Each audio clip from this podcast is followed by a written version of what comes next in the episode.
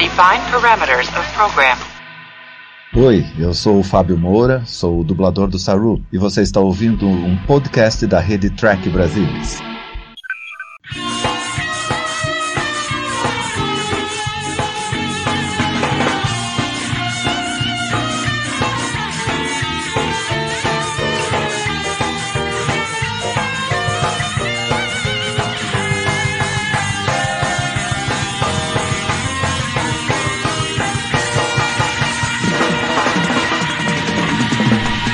Olá, muito boa noite! Sejam bem-vindos a mais um Trek Brasilis ao vivo. Dessa vez, off-topic. Vamos discutir e, e, e nos prepararmos para o evento televisivo da década. O último episódio de Game of Thrones. Eu não sei você, se você se, se sensibilizou com Game of Thrones, mas ao longo dos últimos praticamente 10 anos, a série foi cultivando cada vez mais fãs e tá gerando um burburinho enorme no seu no seu fechamento, a ponto da gente esperar, em vez de fazer depois que a série terminar, vamos fazer antes do último episódio, porque existe essa perspectiva, essa expectativa do que vai acontecer nesse último episódio. Para discutir comigo aqui, estão hoje a bordo o Gustavo Gobi. Tudo bom, Gustavo? Como é que vai, cara? Opa, cara, tudo jóia. Espero que queimem tudo lá e ninguém sente naquele trono e seja tudo destruído. Que raiva que eu tô dessa série, viu? ah, Vamos... Dois,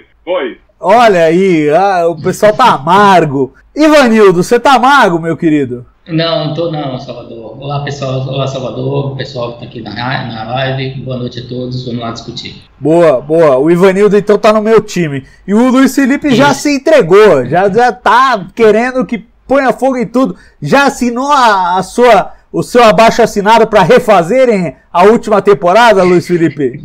Boa noite, pessoal. Nem tanto, nem tanto, nem tanto. Não precisa regravar, não. Estou satisfeito do jeito que está agora. Podia estar melhor, podia estar mais satisfeito. Mas está acabando hoje, vamos partir para outra, vamos que vamos. Tá certo. E você viu aí que a gente já tem algum, algumas, alguns episódios. A gente tem a opção do super chat aí para você escrever direto aqui na, nessa caixinha aqui do lado, onde aparecem as mensagens. E hoje nós vamos fazer um negócio diferente. É assim, nós temos um livro para sortear, olha só. Nossa, a filha do Luiz Felipe entrou no negócio. Mas nós temos um livro para sortear, a Mitologia Nórdica. É um livro do Reinaldo José Lopes, publicado pela Super na Abril. É um livro super interessante. Uh, super interessante, né? Uh. Mas enfim, é, é, é, um livro que vai. Ele, ele conta um pouco da mitologia nórdica, de como ela influenciou algumas dessas tramas de fantasia super é, populares que a gente está vendo agora, como o, o Senhor dos Anéis, que a gente viu bombar no cinema, e agora, claro, Game of Thrones. Então, assim, você pode participar do Super Chat e a gente vai pegar entre as pessoas que participaram do Super Chat, vamos é, sortear alguém que vai levar esse livro. Aí é só você deixar depois o seu endereço e a gente vai mandar o livro para você é uma promoção para ver se a gente agita esse negócio aí. Essa caixinha do Superchat está muito abandonada, gente. Vamos tentar usar um pouquinho. Mas antes da gente usar e da gente avançar nisso aí, é claro que nós temos que falar das notícias da semana que para os trekkers foram importantes. Um monte de coisas sobre Star Trek Picard apareceram por aí. Então vamos com o nosso TB News. Não valeu, travou a vinheta. Agora valeu. Agora podemos discutir TB News, uma, com perdão do meu francês, uma porrada de notícias sobre Star Trek Picard. Primeiro o seguinte, chama Star Trek Picard. Segundo o seguinte, vai ser exibido na Amazon Prime Video, contrariando a expectativa da maioria das pessoas que esperavam essa série na Netflix. E terceiro, vazaram aí umas fotos, mas das fotos a gente comenta depois. Primeiro, essa coisa Star Trek Picard, o título e vai passar na Prime Video. O que, que vocês acharam disso, Gustavo? Cara, assim, eu acho que, para mim, se eu fosse pensar só em mim, eu tava achando ótimo, porque eu já assino Prime Video há muito tempo. Mas pensando assim, né, no cidadão comum que não quer pagar 200 streamings diferentes, é uma coisa meio ruim, né? Mas assim, para você que tá ainda em dúvida aí, você ficou chateado, que quer muito ver a série do Picard, tá pensando até lá pro Torrent, velho, vale, vale a pena assinar lá o Prime Video. Não estamos recebendo comissão para falar isso, mas tem muita coisa boa lá. E então assim, eu acho que o pessoal vai acabar acostumando, o Prime Video é baratinho também. Eu acho que é bom também você diversificar o conteúdo de Star Trek em diferentes plataformas, né? Vai que o cara não tem Netflix, mas tem Prime Video, então tem Star Trek lá, assim como um cara que tem Netflix não tem Prime Video, também tem Star Trek lá. Enfim, já, já tava meio dividido, né? A gente tinha uns filmes em uma e uns filmes em outra, e as séries na Netflix. É, então eu acho que as coisas vão ficar meio caminhando entre as duas aí. E claro, a Nickelodeon, né? Que também vai ter a série animada. Mas sobre o nome, eu acho que é o correto, né? Não tem como escapar, não. Estavam querendo Star Trek Destiny, mas não tem nada a ver. Bota Picard mesmo que fixa o nome e fixa que é uma série do Picard e acabou. Tá certo. Eu, eu ia chamar o Ivanildo primeiro, mas como o Luiz Felipe tá rolando aí uma coisa familiar, Luiz Felipe, diz aí, cara, o que, que você achou Star Trek Picard e Prime Video? Bom, vamos ao título primeiro, Star Trek Picard. Olha, de início eu fiquei.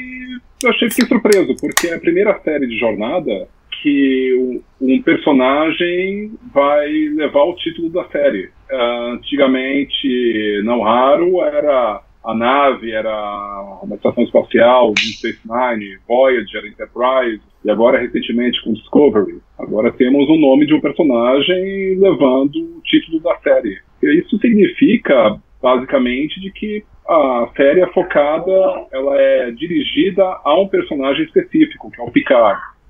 Eu acho que ok. Talvez tenha faltado um pouco de imaginação da produção para dar um título mais forte, talvez. Não, desculpa, mais forte difícil, mais forte que mais forte que Picard é difícil, o personagem icônico da franquia. Mas é isso aí, já estou acostumando com o nome. Vamos em frente. Ah, pois sobre é. Amazon Prime. Ah, fala aí. Isso, sobre Amazon Prime. Também, uma surpresa. Tínhamos imaginado que a Netflix tivesse adquirido a, toda a franquia futura, presente e passado, mas pelo que estamos vendo, os contratos das novas séries estão ainda em negociação. Deve ter empresas aí, se, se espero que estejam se digladiando para ver quem pega primeiro. Mas eu achei muito bom ir para a Amazon, porque a Netflix, embora tenha pego todo o catálogo de jornada até agora, da série de TV, eu acho que ela não deu o destaque que Discovery merecia. Teve, teve pouca divulgação, uh, pouca campanha, e a série acabou ficando um pouco que no limbo ali, esquecido naquele catálogo monstruoso da empresa. E o Jeff Bezos, que é o CEO da Amazon, é tracker, ele curte a série, então eu acho que é uma oportunidade para a série agora ter um destaque que merece. Então pode ser positivo, sim. Infelizmente os assinantes vão ter que pagar um acréscimo para ter o serviço na, da Amazon. Mas como o Gustavo bem colocou, a Amazon é um catálogo excelente, tem séries fantásticas lá. O preço hoje é praticamente metade da Netflix. Vale a pena. Assinem. Legal. Ivanildo, o que, que você acha disso tudo, cara? Hum, talvez seja o futuro, né? Uma tendência do futuro da, da indústria do entretenimento, querer que a gente pague uh, por vários streamings, né? Os streams que a gente quiser. Eu já assino a Amazon, né? Eu, eu não vou ter dificuldade de acompanhar a série. Eu acho que e se eu não se, e se eu não assinasse, eu acho que picar seria a gota d'água que ia me fazer assinar, porque é baratinho, como ele falou, né? Os primeiros seis meses é, tranquilo, você tem sete dias para experimentar também, ver se gosta ou não. Eu acho o catálogo de filmes melhor que o da Netflix. É, é, nas séries da Netflix ainda, ainda é, é insuperável, né? mas os, em termos de filmes eu acho que a Amazon está melhor. E eu, eu, eu, vejo essa tendência mesmo acontecendo, né? Vamos ver o que que isso pode impactar no futuro para essa Trek na Netflix, né? É, será que isso vai ter algum impacto no desenvolvimento de Discovery e outros projetos que podem, poderiam já ter um lá na Netflix e agora vão, vão não, não, não, necessariamente terão, né? Teremos que ver como é que isso vai, vai acontecer. Já quanto ao título, bem, é isso mesmo, né? É, é, o Patrick Stewart participou de Logan, né? Então agora ele vai participar de Picard, né? Filmes, é, projetos com os nomes dos personagens e, e é isso. Estamos ansioso e vamos lá conferir. É, eu, assim, se eu puder dar um pitaco aí, eu acho que com relação ao título, era aquela coisa, você faz um título que não é criativo, que não é diferente, que não é, mas já tá tanto tempo o pessoal chamando essa série como a série do Picard, a série Picard, que fica até difícil você falar, não, eu vou, eu vou chamar de outra coisa e as pessoas vão continuar chamando da série do Picard. Então eu acho que eles, eles apostaram no óbvio aí, falaram, já tá todo mundo chamando de série do Picard, vamos com série do Picard. Agora com relação à Amazon Prime Video, eu acho que aí tem uma discussão mais interessante para ser travada e eu acho particularmente a escolha da CBS acertada. Como é que era o acordo? Vamos primeiro o que a gente ouviu aí nos no, no, nas declarações dos executivos e tal, qual era o acordo da Netflix e da CBS? O acordo era o seguinte: a Netflix vai ser é, financiadora do, de Discovery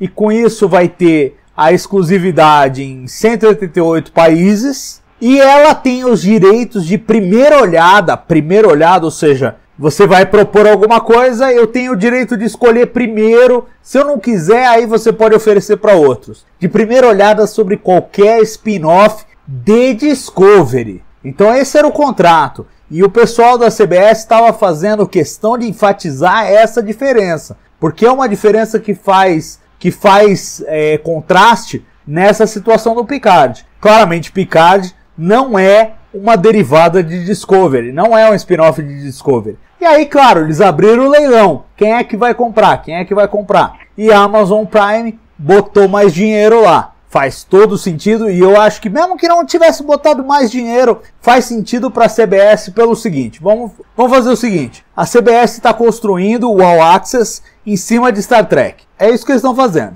né? Então, assim, eles pegam e no mercado americano eles são os exclusivos dos produtos de Star Trek e em contrapartida eles vendem no mercado internacional. Se eles vendessem tudo para Netflix, a Netflix viraria o equivalente internacional da CBS. Agora, se eles distribuem um pouco aqui, um pouco ali, um pouco acolá, o dia que eles quiserem entrar no mercado internacional eles mesmos, eles são os únicos que têm tudo. Eles são os únicos que podem chegar e falar, ó, oh, tenho tudo. Então eu acho que assim, é uma defesa para o futuro da CBS All Access quando eles quiserem se expandir para o mercado internacional. É claro que no Brasil, eu imagino que CBS All Access não vai ter fôlego. Você imagina que os caras lancem agora o serviço para você assinar. Eu acho que vamos assinar eu, você, o pessoal que está participando da live, mais meia dúzia de pessoas, e vai ser isso. Não vai rolar. Então eles estão tendo uma visão realista do negócio mas ao mesmo tempo não estão entregando tudo na mão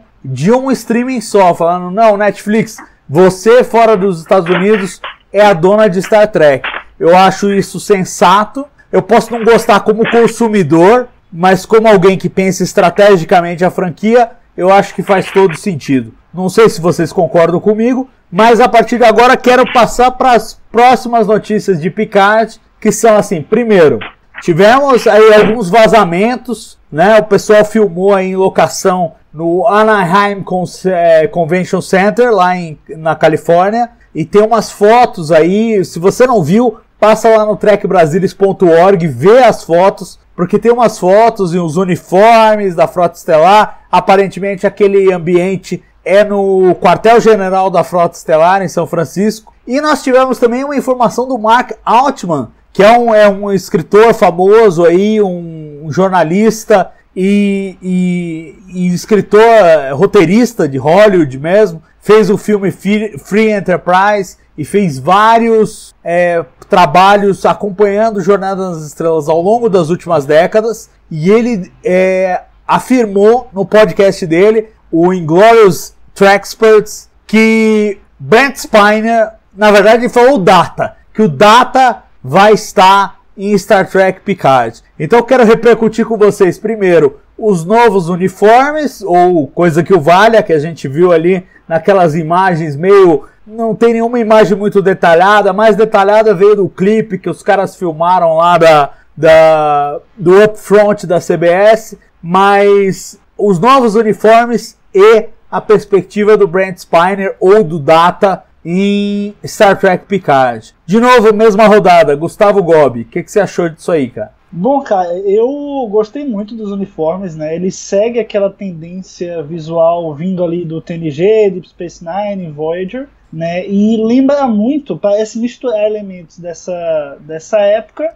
que é natural, né? Afinal, o filme vai se passar um pouco depois, mas mistura os elementos com elementos de uniforme da HQ Countdown também, né? Que, poxa, é, a HQ se passa, se eu não me engano, um pouco antes ou um pouco depois dos eventos do Star Trek 2009, né, lá na linha Prime. Então é realmente como uma série, né? Você diz que a série vai acompanhar aí uh, o, o, pós uh, destruição de Romulus, né? Então assim tudo se encaixa. Né? Eu acho que eles tiveram esse cuidado assim de, de realmente uh, vamos pegar do cânone da saga. Qual é o visual dos uniformes nesse período de tempo? Não, é esse. Então vamos fazer uma coisa parecida com isso aqui. Beleza que Countdown não é canon. A gente tava até tendo essa discussão é, mais cedo aí, Salvador no grupo, né? E realmente Countdown não é. Mas enfim, não, isso não, não, não é, é proibição para que eles não utilizem a HQ como inspiração, até porque o que acontece na HQ poderia muito bem acontecer no canon, e eu espero que a própria série canonize os eventos da HQ. Então, para mim, segue é, esse padrão visual ele é muito claro e, e dá pra ver que eles tiveram esse cuidado de, de, de, realmente seguir essa linha. Eu gostei bastante. E você, Ivanildo, o que, que você achou dessa. Assim, me pareceu meio baratinho. O que, que você achou, cara? Bem, é, como você mesmo falou, as imagens ainda estão não estão muito bem, né, a, a, gente ainda não consegue ver muito bem, né? Mas é, concordando com o que o Gustavo falou, parece né, que estão seguindo uma linha coerente com relação ao, ao que a gente tinha visto nas séries do século 24. Aí a gente pode pensar, vão ignorar o, o, os, os, uniformes lá dos filmes, né, é, da nova geração, que Deep Space Nine também usou, não sei, né. Mas é, acho que é uma tendência de voltar ao que o público mais ou menos lembra do, da, da série do século 24, né é, especialmente a nova geração, aquele visual mais colorido, aquelas cores aparecendo lá, seguindo mais ou menos ao que parece, né, o padrão de cores, vamos esperar umas imagens um pouco melhores. Já quanto ao Brent Spiner, ou, ou Data, eu acho difícil que não seja o Brent Spiner né, participar da, da, da, Eu não sei se os fãs aceitariam é, um outro ator fazendo o, o, o, o Data, né? Ficou a porta aberta lá do Nemesis para ele voltar, então eu não sei se. Eu, eu, eu, também não sei se o próprio Patrick Stewart né, toparia fazer data sem o Brad Spider. A gente sabe que o elenco da nova geração é muito unido, então acho que provavelmente se o Data vai aparecer na série, como, como e o Altman é uma fonte quente, né? Sempre foi. Então acho difícil que, que não seja o, o Spider. Vai ter que usar uma boa maquiagem, né? para disfarçar um pouco a, a, a, idade, mas acho que eles conseguem. Fala, Gustavo, você levantou a mão, velho. Eu esqueci de falar da questão do data, né? Falei dos uniformes aqui, dei quase uma palestrinha aqui sobre os uniformes, não falei do data. É, poxa, eu, eu acho que se tem um personagem assim, você fala, ah, não, vamos, vamos trazer um, um, só podemos trazer um personagem pra série do, do Picard. Qual vai ser? Além do Picard, claro. É, tem que ser o Data. Então, rolando mesmo isso aí, sendo confirmado, é, vai ser uma decisão muito interessante. E, poxa, o Data é um personagem queridíssimo, né? Não tem. Pode pensar em Riker, em Troy, em Worf, mas o Data tá acima de, de todos eles no quesito é, carisma até, né? Você vai pensar, pô, o personagem que é um android, mas é carisma. O pessoal gosta mais dele do que dos outros. Então faz total sentido. Tem que ser ele se for para ter um do TNG além do, do Picard.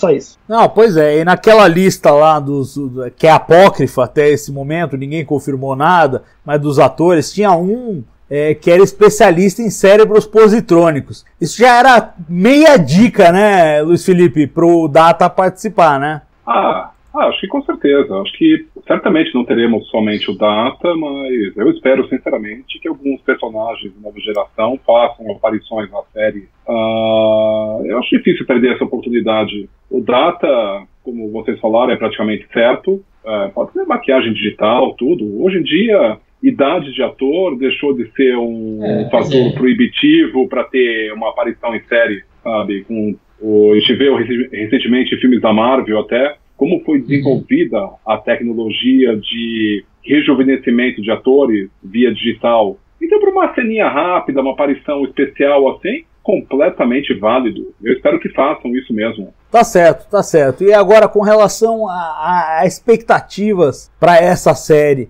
essas imagens aí que vazaram, aumentaram a expectativa, diminuíram? Como é que foi a pira de vocês? Porque eu, pessoalmente, eu vi esse bagulho e eu falei, cara, não pode estrear amanhã isso. Eu fiquei realmente muito ansioso.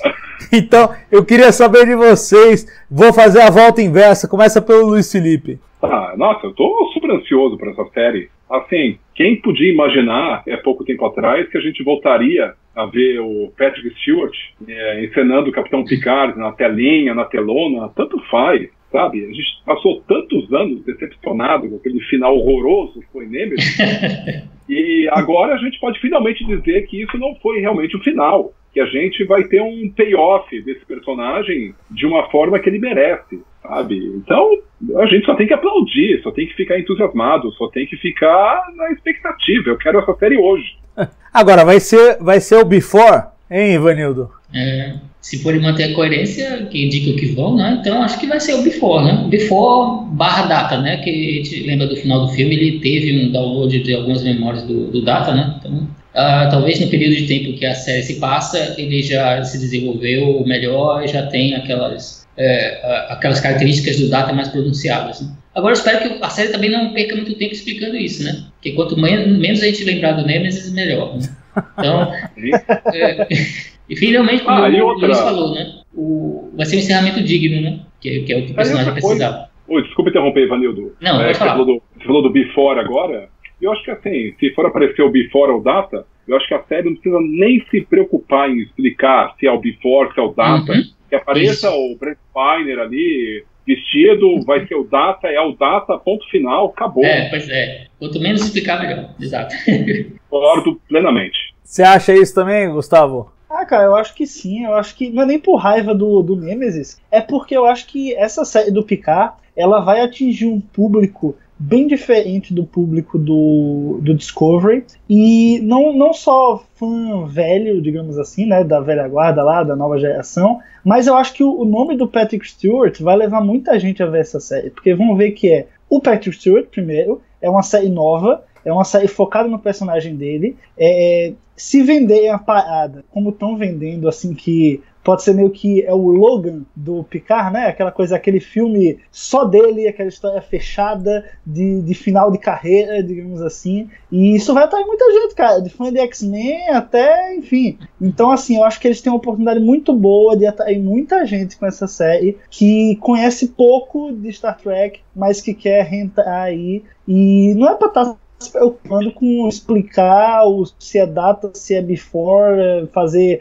é, ligação com Nemesis, isso aí não, vai. Isso aí, pô, tem, tem, tem mais coisa para ser desenvolvida. O público da série não vai querer isso. Pois é, e aí tem esse aspecto da, da comercialização da série, do quanto ela vai ser divulgada, né? E aí entrou na Amazon Prime Video. Eu achei curioso, eu andei pesquisando umas informações essa semana. Eu achei curioso descobrir, por exemplo, que a Amazon Prime Video é mais forte que a Netflix na Alemanha, que é um dos mercados essenciais aí da, da, da, da própria Netflix e tal. Então, quer dizer, é um dos mercados que eles queriam ganhar e que a Amazon com isso ganha força. Vocês acham que tem uma queda de braço aí entre Amazon e Netflix e vocês veem alguma possibilidade de um vencedor claro ou a CBS vai repartir mesmo e se você quiser uma migalha é isso aí. Fala aí, Luiz Felipe.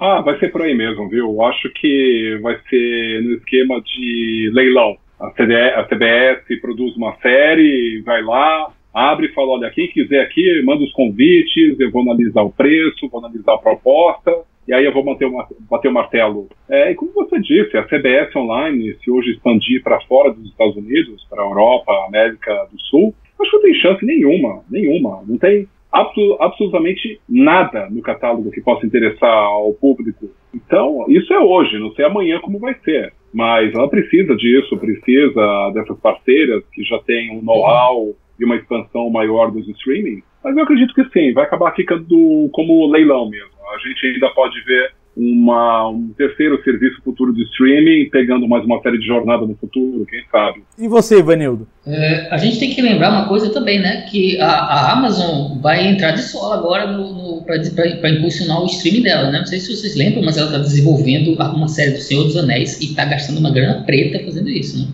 Então talvez Picard, pelo nome, pelo nome do Patrick e pelo apelo que a nova geração ainda tem, porque tem, a nova geração tem um grande apelo, sim. É, é, é parte dessa estratégia, né? É, com certeza eles desembolsaram uma bela grana, venceram a oferta da Netflix e, e essa guerra vai começar a esquentar nos próximos anos, né? Que a Amazon está vindo e está vindo forte. Agora, o fato de todo mundo se estapear por causa de Star Trek é uma coisa boa para a franquia, Gustavo? Ah, cara, eu acho que eu até ia, ia comentar o que você falou, no estilo de nessa quebra de braço, quem ganha? E aí eu ia falar, quem ganha somos nós, né? Porque, poxa vida, os caras estão brigando para ver quem é que vai passar Star Trek. Para nós que somos fãs da franquia, não tem notícia melhor, cara. Eu acho que a, a, diversificação acho que leva a melhor qualidade de todas. Né? Essa concorrência aí, enfim, eu acho que vai ser muito bom. E em relação a como isso vai ser passado às pessoas, né? muita gente fala, ah não, agora eu vou ter que apelar pro torrent e tal. Velho, é, é, até poucos anos atrás a galera apelava pro torrent pra tudo, né? Surgiu o Netflix com muita coisa, então o Netflix meio que virou a central de tudo.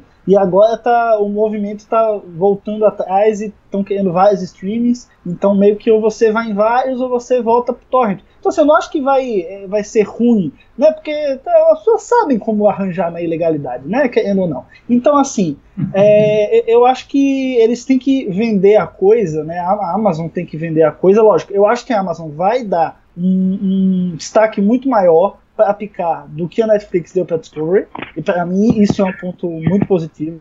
É, e o nome do Patrick Stewart é o que vai ser vendido ali, cara. Eu acho que, poxa, a série do Picard se chama Star Trek Picard, é ele faz o personagem, ele é produtor executivo da parada. Então, assim, a galera que vai vir de fora do fandom para ver, vai ver porque gosta dele, por causa, sei lá, pega o um exemplo, sei lá, minha namorada. Eu falei da série pra ela, ela falou: ah, pô, Patrick Stewart, o, o professor Xavier, acha ele muito fofo. Eu falei, não, então vamos ver a série junto, né?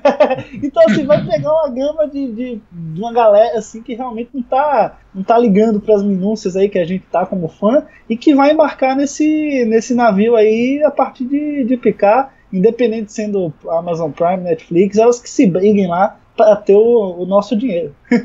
ah, tá certo. E ó, em quesito de fofura, entre o professor Xavier e o Jean-Luc Picard, não há disputa. O mais fofo é o Jean-Luc Picard. Então, se você gostava da fofura do professor Xavier, não perca Star Trek Picard na Amazon Prime Video. É isso aí.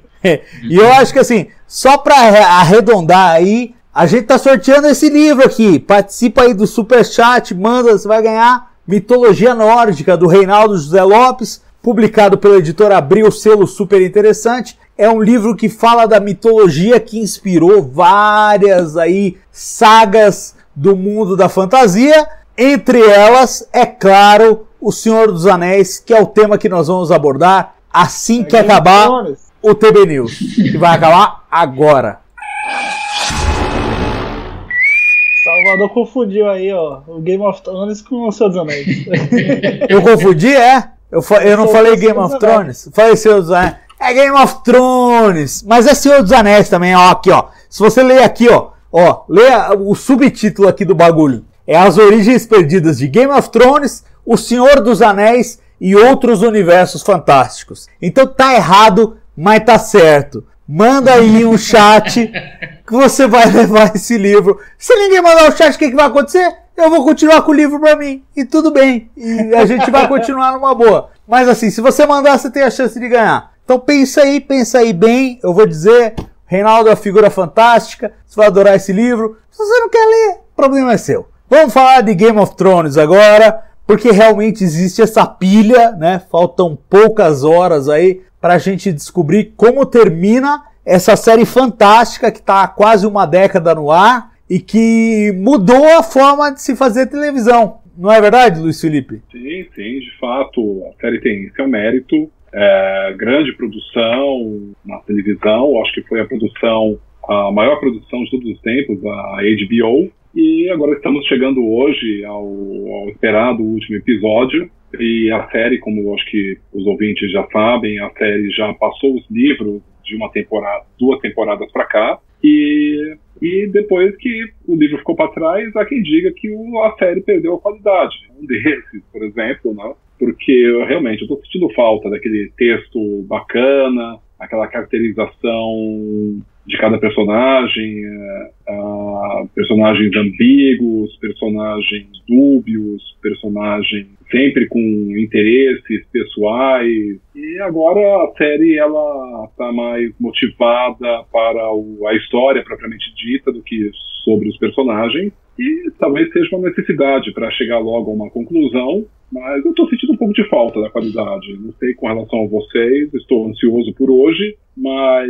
não, sei lá, a série parece que parou de impressionar um pouco, tá, ficou, ficou cansativo. Eu entendo, eu entendo o que você está dizendo. E ó, o Israel Fique, por enquanto, tá levando o livro, velho. Porque ele foi o único cara que mandou o superchat. Então, por enquanto, o Israel tá premiado com o livro. Vamos ver se ele vai mesmo levar ou se vai ter alguém aí para disputar o sorteio. De toda forma, eu quero que o Ivanildo é, contradiga tudo que o Luiz Felipe falou. Você acha que perdeu tudo mesmo? A hora que passou os livros, acabou, não perdeu, perdeu a graça. Bem, tudo o que ele falou, eu não vou conseguir contradizer, né? É, eu, eu, eu, a minha visão é a seguinte: eu acho que da temporada 1 até a 4, Game of Thrones foi sensacional. Foi uma, um seriado muito bom mesmo, daqueles que é imperdível, fenômeno cultural. Quando chegou nas temporadas 5 e 6, a gente já começou a notar alguns desníveis, alguns, algumas coisas ficaram mais aparentes, alguns probleminhas. Mas ainda foram boas temporadas. Né? A sexta, na minha opinião, ainda é melhor que a quinta.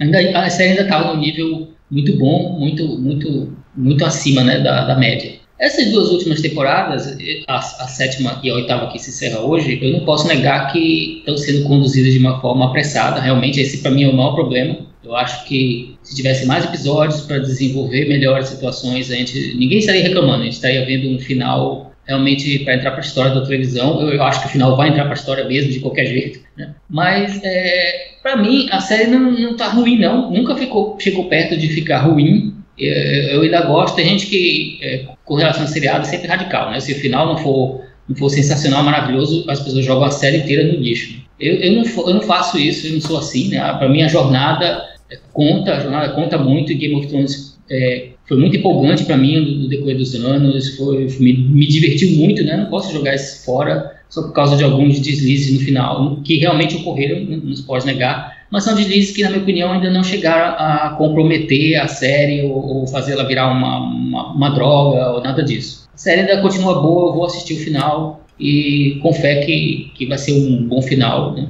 E acho que a gente tem tudo para fazer isso ainda. Agora, você não achou, Gustavo, que realmente na sétima temporada deu uma decaída violenta? Eu achei, tinha algumas coisas na sétima, na sétima temporada que me assustaram. Tipo, é a mensagem que voa por toda Westeros e chega em questão de horas e tal, e mandou um e-mail, né? E, tipo, é, mas assim, no, no oitavo ano, o oitavo e definitivo ano, parece que a coisa. Eu, eu senti que essa última temporada, a gente teve cinco episódios, tá mais redonda até aqui. Você não achou isso, Gustavo? Cara, eu tenho uma opinião assim que ela é um pouco impopular demais, mas eu vou dar, porque para mim o Game of Thrones ele é a pior das melhores séries, entendeu? Então assim é aquela coisa que eu entendo todo o fanatismo, todo o universo, eu acho muito bacana, mas é um negócio que eu não consigo compreender como é que chegou no topo como chegou.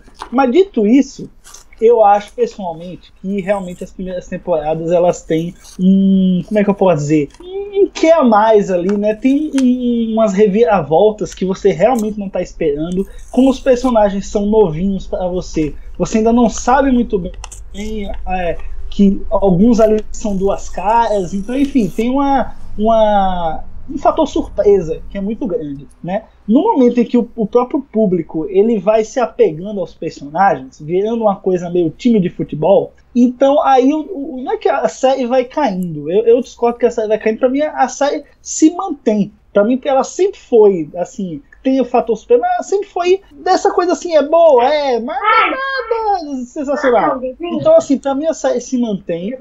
E o que acontece é que a expectativa do público ela vai muito mais para cima enquanto a série não cumpre. Então você pega aí, por exemplo, fãs da Daenerys, né? Estão achando que ela vai virar a rainha benevolente e tal, não sei o quê. E aí, pô, chega na oitava temporada, é, é, a gente passou por tudo que passou na série. A gente viu na série que ela não é tão benevolente assim, mas as pessoas vieram torcedores da Uhum. Daenerys, né? A Daenerys é só um exemplo, tá? Mas tem outros personagens assim também. É, a galera o torcedor da Daenerys que não, não pode simplesmente a série fazer o que quer. Porque, ah, não, estragou a minha Daenerys, porque a minha Daenerys é desse jeito. Então, eu, não foi a série que baixou o nível, foi o fã que virou é, é, clubista, sabe? E aí acha que a série tem que ser do jeito dele. E se não for do jeito dele, é ruim e estragaram a série pra ele. E o final foi cagado. E aí, porque não seguiram o George Martin, porque os D&D lá são, não sabem criar novos elementos, só sabem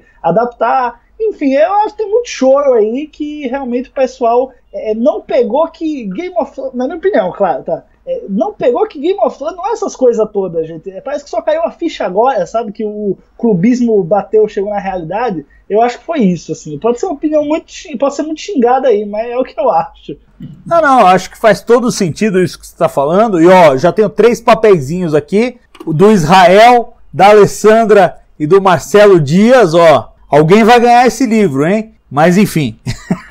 Fora a questão deste livro aqui que você pode disputar e ganhar. É, pois é, estamos fazendo isso aqui hoje. O, Salvador. Fala, Gustavo. Uma, uma, observação aqui que o Israel ele fez dois comentários. Deveria ter duas, dois, dois papeizinhos. Puxa. É justo, pô. Tá bom, é eu, vou, vou pôr outro papelzinho aqui para ele. Quem mas... quiser aí botando uma de um real, depois outra de um real, dez de um real, tem que ter dez papelzinhos, eu acho. Pô, mas aí, é mas, é, não sei, não sei, não avalio isso. É uma novidade que nós estamos fazendo aqui, né? E eu acho assim, pô, não sei, não sei, não vou no dar palpite. Não é, no final a gente decide. Mas assim, vai ser igual a última temporada de Game of Thrones. Se você não gostou, você pode sempre fazer um abaixo assinado e pedir para refazer. Não tem problema nenhum.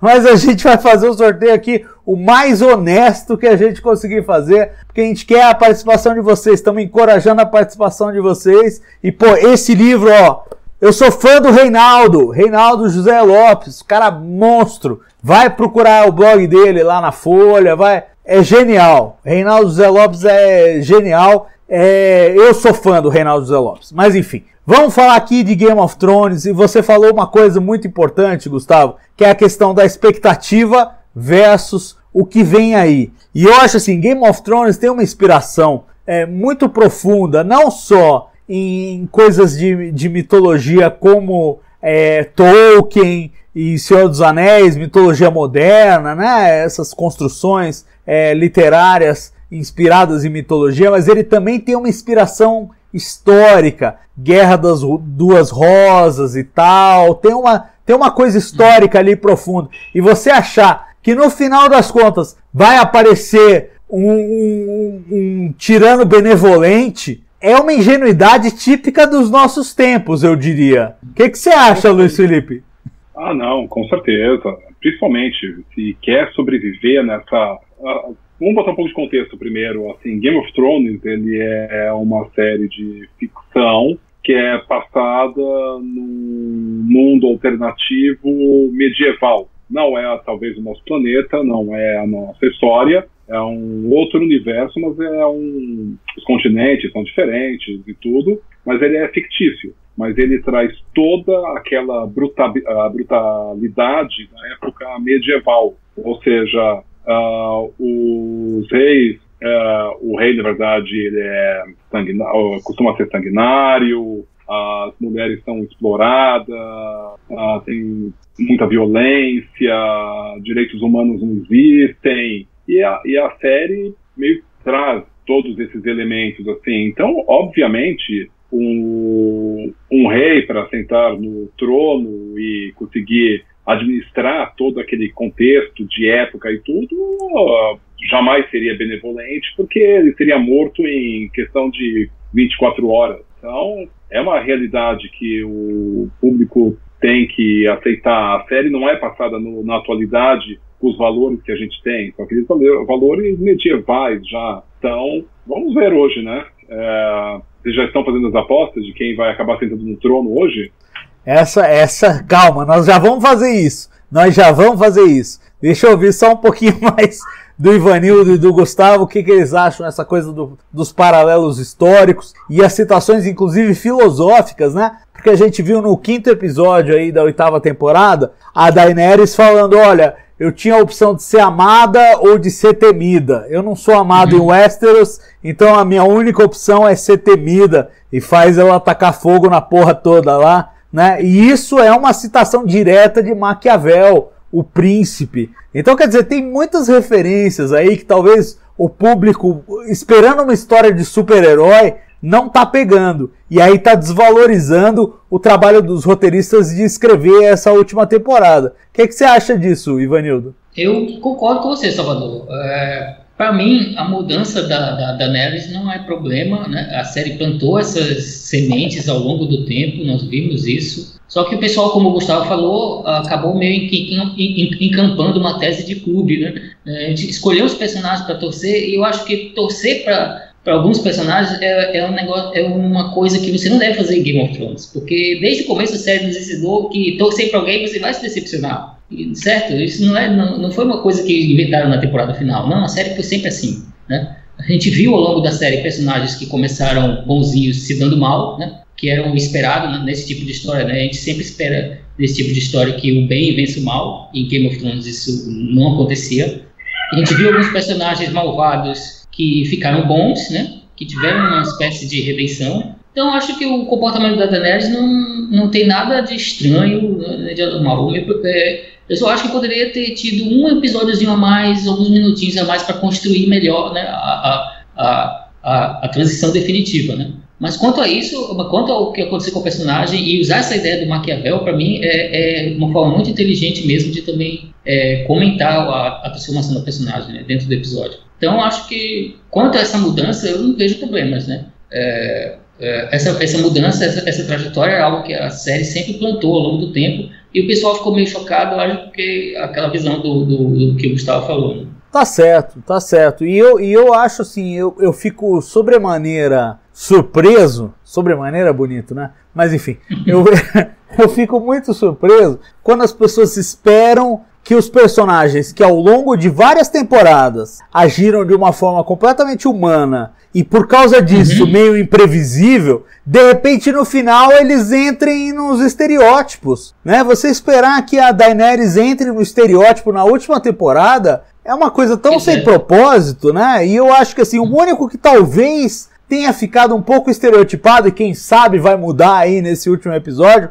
é o Jon Snow, né? Que passou a temporada inteira constipado. Ele passou. Ah, não, é, não sei. Ai, caralho, puta que pariu. Não foi isso, Gustavo? Ah, cara, eu acho que é, é muita ingenuidade assim do pessoal é, não analisar essa linha da Daenerys desde o começo, não perceber essa linha dela. Porque se você parar pra perceber a linha evolutiva da personagem, né, já que a gente tá falando aí dela, é, bicho, é, é, é, muito parecida com a do maior personagem, eu diria, da cultura pop, que é esse cara que tá aqui, ó, Darth Vader, ó, nasceu do nada, foi pro tudo, viu o uhum. poder, ficou se estremeceu pelo poder, ficou do mal, velho. É, é, isso, entendeu? É a jornada do herói às avessas. E, pô, o maior ícone da cultura pop é assim, e tu não consegue enxergar isso na Daenerys Targaryen, sabe? Então, assim, eu acho que o, eu, eu não sou também do time Jon Snow, Acho que se ele terminar no, no trono, eu vou ficar feliz só porque a galera do clube da Daenerys vai ficar puta, mas eu também não queria que ele, que ele fosse o, o, o, rei. Eu acho que os dois vão acabar morrendo aí, porque o John, cara, nesse, nessa temporada ele foi o verdadeiro gado, né? É, não, não, dá, não, ninguém tá torcendo, nossa, Jon Snow e ele é o cara. Não, ele foi o gado aí essa temporada. Não dá pra, dá pra exigir muita coisa dele, não. É, eu acho, eu acho. E aí já iniciando a temporada de apostas. Eu acho que o Jon Snow vai pedir pra sair. Ah, vou cagar ali. Eu tô a temporada inteira querendo ir cagar, velho. Eu, eu vou cagar. Vocês veem aí quem vai ficar no trono. Eu acho.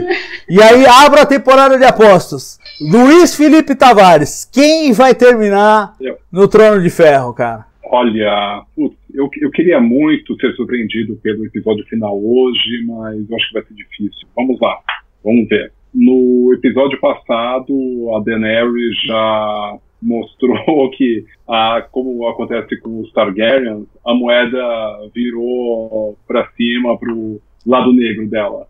Já foi lá, destruiu King's Landing, Porto Real, massacrou inocentes, crianças, ou seja, eu acho que essa personagem está fora do, da expectativa do trono. Jon Snow, como vocês mesmos colocaram agora, putz, meu, Jon Snow tá uma nulidade essa temporada. Ele só fica é, lamúria, reclamação, o episódio após episódio. Ai, eu não quero isso, eu não espero isso pra mim, porque eu não quero, porque eu não quero. Que chatice. Então, assim, descartado já. Também não vai pro trono. Uh, Cersei já estava no trono, mas eu tenho a impressão que ela não volta no episódio de hoje. Eu acho que deve ter realmente morrido no episódio anterior, né? Vamos ver. E vamos lá, Sansa. Sansa acho que vai ficar no norte mesmo. É, vai ficar ali comandando Westeros, naquela espécie de vassalagem né, de Porto Real. E, putz, quem sobra para o trono? Putz, vou fazer uma aposta aqui, um pouco infeliz, mas eu acho que vai acabar sendo o Bran. O Bran vai sentar no trono. Personagem chato, que realmente não fez cara de nada essa temporada, fica ali sentado, fazendo cara de paisagem. E eu acho que assim, sobrou ele, não tem mais ninguém, só sobrou ele. Ah, para, eu, eu já vou interromper. E assim, o, o Bran é o líder das apostas aí. Né? Eu li que nas apostas lá da, da- de Londres ele é, o, ele é o líder. Ele é o cara que os caras acham que vai mesmo. Vai pro trono ou não vai? Vai! Eles acham que é ele que vai.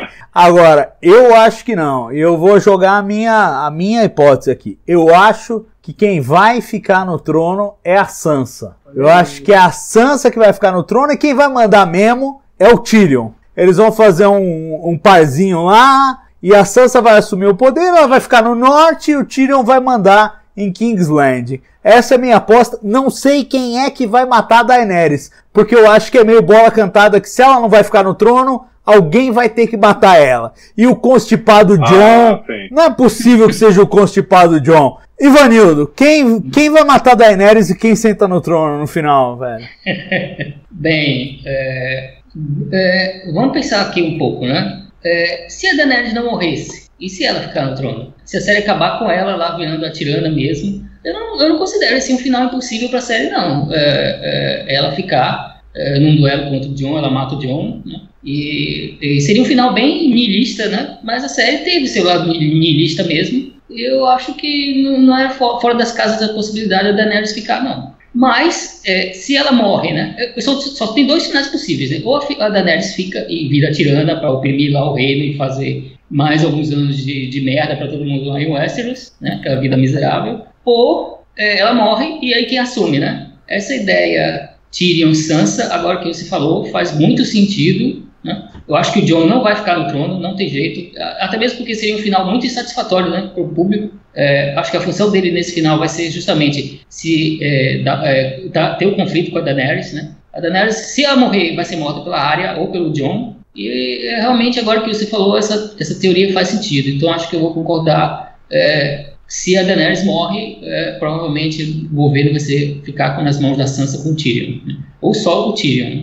E não podemos esquecer também, a Sansa pode ficar- querer ficar só lá no norte. Né? Ela sabe daquela história do todo mundo, to- todos os destaques que vão pro, pro sul se dão mal, ela pode querer ficar lá. Né? Então eu também não descarto o Tyrion governar sozinho. E o Tyrion é o herdeiro natural da Cersei, né? Morreu todo mundo, morreu o Jaime, Uhum. Sim. morreu a Cersei. O Tyrion é o herdeiro natural. Sem falar que é o personagem tem, mais do caralho da série toda. Não, não é. Desculpa o meu francês, mas é que nessa hora o é francês sim, é se, exa- eh, se exacerba. Mas é, não é, Gustavo? Qual é o seu palpite, cara? Bom, cara, eu se, se terminar Daenerys no trono, eu mesmo faço questão de pegar aqui um avião, vou passar de HBO, vou jogar cocô na, na porta da HBO, porque, sinceramente, é, o povo não é bobo, abaixa a HBO. Então, vai ser, vai, vai até os fãs da Daenerys não vão gostar, velho, se for a Daenerys, porque não tem mais como explicar, já tá muito, muito malvada para poder sentar no trono. Ninguém vai gostar disso. É, mas assim, quem eu, eu acho que vai sentar no trono? A teoria do Bran ganhou força porque vazou um roteiro em que o Bran seria o, o rei no final, né? É, por isso que eu, eu acho que muita gente está apostando aí, não sei se é o caso do, do Luiz. Mas, cara, eu tava. Acho que foi no terceiro episódio. Ah, você deu um spoiler agora. E se isso for verdade? E agora? Como é que eu vou viver com isso? E o, nosso, e o nosso telespectador que tá assistindo agora, falando, caralho, eu tô preparado pro episódio, aí você vem falar, né, vazou, que vai ser. Ah! Porra, Gustavo! Eu não vou gostar, eu, não, eu acho que é fácil fazer roteiro, é pegadinha isso aí. É, eu acho que assim, eu acho que realmente, pelo. Tanto eu pessoalmente, assim, como fã do personagem, e pela jornada que o personagem passou, e pela linha que tá sendo né, as mortes estão acontecendo, os eventos estão acontecendo, para mim quem vai sentar no trono vai ser o Tyrion. Né? Porque eu tava pensando, ainda no terceiro episódio, quando não tinha ninguém morrido lá em Kingsland, falei, pô, como que isso vai se dar? Eu não acho que vai ficar. É, tava pensando lá atrás, né? Não acho que vai ficar Cersei, não acho que o Jaime vai ser rei, né? Já corta os dois. E aí a Daenerys está ficando mal, corta ela. Jon Snow não quer assumir, corta ele. Tirando esses quatro da jogada, que tá muito claro que não vão ser esses, nenhum desses quatro, né? Dois deles já morreram. É... Quem fica tirando esses quatro? Seguindo a linha que a, que a, a série tá, tá correndo. É o Tyrion. Só sobra ele na linha, né? Ele, a Cersei morre, ele assume. Então eu acho que é ele. Ele é um personagem que todos os clubes, digamos assim, os fãs da Daenerys gostam dele, os fãs dos Stark gostam dele, os fãs do John gostam dele, todo mundo gosta dele aqui no mundo real. E, pô, o personagem tem uma baita de uma jornada, sempre foi o ignorado, o zoado, o cara que não consegue, que não faz, e ele tá sempre se superando, sempre mostrando que a força dele tá na cabeça e não no tamanho. Então não tem cara melhor que ele para ser o rei. E eu acho que seria um final que ia agradar todo mundo, pelo menos nesse sentido, no sentido de quem senta no trono. Não no sentido, né, como o Daenerys morre, como o John morreria, ou John desistiria, enfim, mas o quesito, quem termina no trono, todo mundo ia gostar se fosse o Tyrion. Mas, enfim, eu acho que quem mata. Você tá falando aí da morte da Daenerys, né? A Daenerys teria que morrer. Cara, eu acho que o Jon Snow mata ela, assim, cara. Eu acho que bate o sangue Stark ali e ele vê que ela tá acho. tocando terror e, meu irmão, vai. Assim, ou ele ou a área.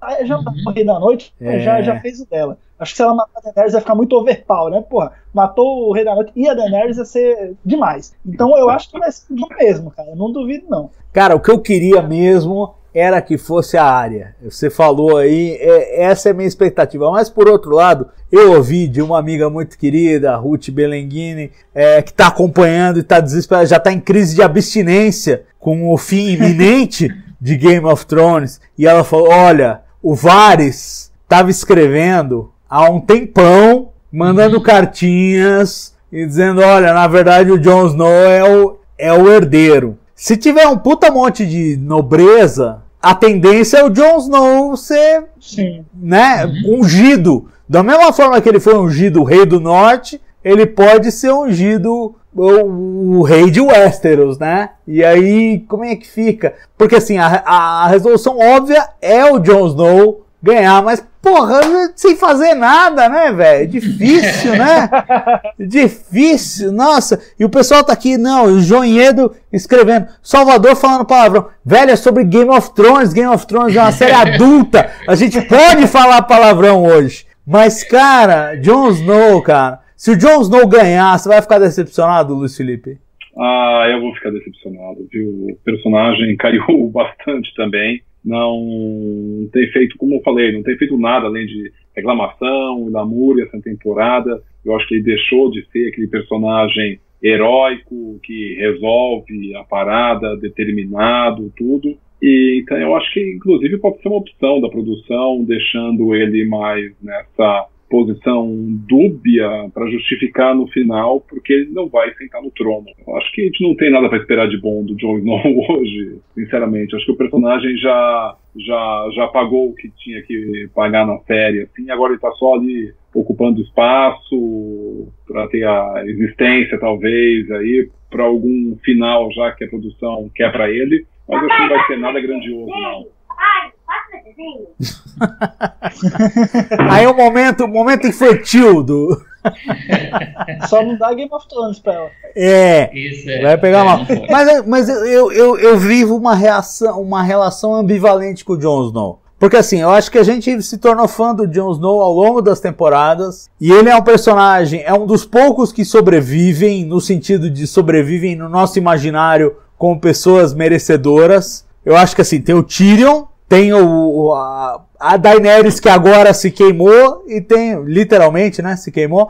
E tem, e Se tem o, queimou, não, queimou os outros. é, queimou os outros, mas se queimou no processo, né? Eu acho. Eu acho. Né? É, por mais que eu admire a postura maquiavélica do bagulho, eu falo, porra, se terminar com ela é, é que o mundo é mal mesmo e foda-se. Entendeu? Pode ser isso. Pode ser, pode ser, não descarto. Eu acho que é, tudo é possível. Mas assim, tem essa frustração. Agora, o Jon Snow nessa temporada, cara, o melhor que o Jon Snow fez foi fazer um remake do História Sem Fim, né? Sentar no dragão e voar, velho. Ah, não, velho. Verdade. Não, né? adorei. Né? Mas, mas é duro, foi a melhor coisa que ele fez. Ele naquela, naque, naquela batalha lá de Winterfell, cara, os caras voando no dragão, ninguém enxergando nada. O que, que ele fez? Não fez nada. Teve que chegar a irmãzinha dela, a irmãzinha dele lá com a espadinha e matar o rei lá. E tipo, aí esse cara vai virar o dono do trono? Hum, não. Mas a Daenerys também não, né? Então fica aquela coisa. Não sei. Eu não sei como é que vai ser o desfecho. Agora, o que eu acho é o seguinte: eles fizeram de um jeito que, no quinto episódio, a Daenerys toma Kingsland. Então, a ideia deles era manter o suspense até o final. Só que eu, eu falei pra patroa aqui: eu falei, meu, se no quinto episódio a Daenerys tomou Kingsland, é que não vai terminar desse jeito. Porque, né, ou pelo menos eles querem criar um suspense em torno disso. Agora, se, se terminar desse jeito, ela vai matar todo mundo, vai matar o John, por exemplo. Vamos supor que o Varys realmente espalhou aí a palavra e todos os lords de todos os lugares estão achando que o Jon Snow é o herdeiro do trono. Ela vai ter que passar fogo em todo mundo, né? E aí? E ela vai ser isso? Vai, vai passar fogo em todo mundo e vai ficar no trono? Eu não vejo essa possibilidade. Não vejo mesmo. Não vejo. Eu adoraria. Alguém acha que isso é, é crível? Alguém? Não, não. Não. É Não é incrível, Não vai acontecer. Ou- é ou- incrível, mas acho que não vai acontecer. É. É impossível. Então, mas eh, veja, gente, se a gente tá no último episódio discutindo o que vai acontecer ou não, isso não, isso não denota uma certa qualidade eh, de roteiro, por mais que se fale mal da oitava temporada, por mais que se fale mal aí dos últimos da sequência, eu, eh, tem aquele meme clássico, né? Que tem o cavalo, e aí primeira, segunda, terceira temporada é super bem delineado, não sei o que. No final chega um rabisco, né? Que faz a cabeça do cavalo. É bem assim? Eu acho que não, cara. Eu acho que tá, eu acho que tá relativamente bem desenhado. Como eu disse, a sétima temporada me decepcionou, mas a oitava temporada, do ponto de vista narrativo, ela tá entregando o que eu esperava dela. Não, não tem nada que. Porque assim, também eu, eu não sei o que as pessoas esperam. Você acha que tem uma expectativa irrealista, Ivanildo? Ah, sim, com certeza, né? É, é, o negócio cresce tanto que nenhuma expectativa vai, vai fazer jus, né? A gente viu isso com, sei lá, é, é, episódio 1 de Star Wars, né? A expectativa era tanta que nem o melhor filme de todos os tempos ia poder é, com- comparar com aquilo, né? Final de Lost, outros exemplos de outras coisas da cultura pop que também tiveram, assim, muito, muito hype em cima, né? É, o Vingadores conseguiu, né? É, é, não foi uma exceção à, à regra. Mas é, é, quanto a essa questão, eu acho também é, tem gente que queria um final feliz, eu acredito também para Game of Thrones. E não é uma série que vai ter final feliz. Nunca, nunca, nunca fomos preparados para esperar um final feliz em Game of Thrones. Mas eu acredito, né? Tendo, tendo aquela visão que o Gustavo falou, que muita gente estava torcendo Team Daenerys, né? Full Team Daenerys. Ela é a libertadora, ela vai chegar lá e resolver tudo e vamos ter um final feliz, né? Com, com arco-íris lá em Kingsland. Isso que ia acontecer né, em Game of Thrones. Então, eu acredito que também pode ter esse lado de decepção mesmo, porque as pessoas queriam né, que, que alguma coisa terminasse mais ou menos bem, né? E mim, o final, os próprios atores falaram, né? Será agridoce, né? Não vai ser nem, nem, nem super triste, nem, mas também não vai ser feliz. Então, e é um final que será coerente para a série, né? Eu espero. É, pois é, mas é coerente o Bran terminar no trono? Que é a aposta uhum. principal? Cara, velho. Tá muito bem explicado. Nossa, eu acho foda. Vai, o corvo vai levar ele lá e vai pousar ele lá no trono. Não, não, acho que isso também não vai acontecer. eu, não, eu não sei como é que o Bran termina no trono. Luiz Felipe Tavares, você que falou que acha que o Bran termina no trono. Como ele vai pro trono? Explica pra nós. Como? O que, que sobrou? Porque assim, acho que ele é a única opção agora que sobrou pro trono. Não tem outra. Uh, o Tyrion, eu acho que vai acabar sendo sempre a mão do rei. Eu acho que é o papel que ele quer. Ele quer atuar no bastidor, ele, o Tyrion é bem definido, não sei que temporada que foi, lá atrás, que o Tyrion falou assim, alguém perguntou para ele, aí qual é o seu talento? E ele diz assim, meu talento é eu bebo e sei de coisas. Uhum. então, sei, é perfeito, é, é, esse é o personagem, ele não, ele não tá na, na liderança, querendo sentar no trono, não é o que ele quer. Ele quer atuar nos bastidores, ele quer ele controlar, ele quer ser o, o, a pessoa de trás ali que controla lá o fantoche. E é, eu acho que é perfeito para ele. Então ele vai acabar como a mão do rei ainda, é, seja de quem quer que seja que sente do trono. E por que eu acho que é o Bran? Porque é um personagem que ainda não mostrou exatamente por que, ele ainda está na série, por que, ele está vivo. O, o Rei da Noite, ele queria realmente invadir o universo eu, é, não hétero, era. Como é que chama? A cidade do norte, me pegou agora. Winterfell. Isso, Winterfell, deu branco. Ele queria atacar o Winterfell exatamente para que ele matasse o Bran, era o objetivo dele. Então, eu acho que assim, o Bran só existe hoje na série para estar no trono. Não tem outro, não tem outro, uma outra justificativa por que, que esse personagem ainda está na série. Agora, posso fazer minha defesa? Poxa, o arco da Sansa é maravilhoso, né? Sim, que a sim. Sansa, a Sansa sai da, da, mais perfeita ingênua e ela, e ela adquire, é engraçado, ela adquire o perfil do cara que ela matou, que é o Mindinho, né? Ela vira uma manipuladora, ela, ela, ela aprende com ele, ela mata ele, mas ela aprende com uhum. ele. E eu acho que faz todo sentido. A própria trama de traição da Daenerys tem a ver com a Sansa. É a Sansa que põe merda no uhum. ventilador, né? Eu, eu, se eu tivesse que escolher, e claro, não cabe a mim, mas eu, eu apostaria na Sansa, de alguma maneira. Não sei se porque existe essa possibilidade também, quero ouvir vocês. Simplesmente não tem um, um, um rei unificado, espalharem os sete reinos e cada um tem o seu rei e foda-se. É uma possibilidade também. E aí a Sansa vai ser a, sei lá, a rainha do norte, alguma coisa assim porque o Jon Snow tá constipado, vai embora. Eu não, eu não acredito que o Jon Snow fique, não, tá bom, então você é o rei do norte. Não vai, não vai, é o Buda mole, é um Buda mole, Buda mole não vai ser rei de porra nenhuma, na minha modesta opinião. E aí a Sansa fica sendo a rainha do norte ou a rainha da porra toda.